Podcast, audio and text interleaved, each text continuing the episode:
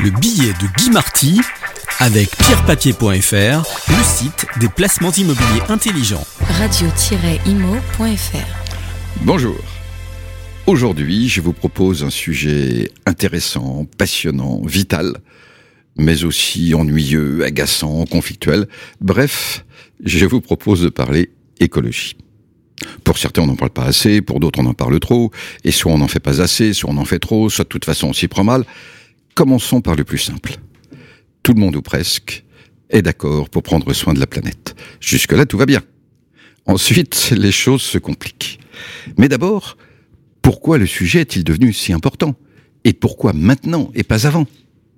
Eh bien, pendant des dizaines et des dizaines de millénaires, l'humanité ne dépassait pas le milliard de personnes sur notre belle planète Terre. Puis il y a juste deux siècles, nous avons franchi le cap du milliard d'êtres humains, et aujourd'hui nous en sommes à 8 milliards. Autrement dit, l'humanité a fabuleusement réussi. Nous avons résolu des poches de pauvreté, de famine, nous avons réduit la mortalité infantile qui était l'un des grands fléaux, nous avons progressé en hygiène, en éducation, en niveau de vie. La durée de vie humaine a augmenté. Au résultat, nous voilà, plus nombreux que jamais.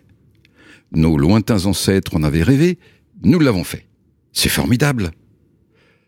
Évidemment, à 8 plutôt qu'à 1, il y a moins de place. Il faut vivre différemment. La nature n'a plus son caractère illimité, et on aurait bien intérêt à mieux s'entendre. Il faut donc changer radicalement de point de vue, mais non pas comme des coupables. Au contraire, parce que nous avons gagné. Voilà le premier point où je voulais en venir. L'écologie ne devrait pas être culpabilisante. Nos sociétés, quels que soient leurs défauts et errements dans l'histoire récente, nos sociétés ont bien agi, plus qu'elles n'ont mal agi. Pourquoi prendre les choses à l'envers? Alors évidemment, nous sommes confrontés à des problèmes nouveaux, auxquels ni nos schémas de pensée, ni nos habitudes de fonctionnement ne nous ont préparés. Il ne faut donc pas s'étonner s'il y a des débats et des controverses sur le climat, quelle est la part qui dépend de nous et que peut-on en faire réellement, sur les choix entre sources d'énergie, sur l'équilibre entre niveau de vie et sobriété, sur les méthodes d'agriculture, sur la gestion des déchets, sur ce que doivent faire ou pas les gouvernements. Toutes ces querelles, elles sont salutaires, parce que le problème est nouveau et qu'il faudra du temps pour bien en comprendre toutes les facettes, ce qui m'amène au second point où je voulais en venir.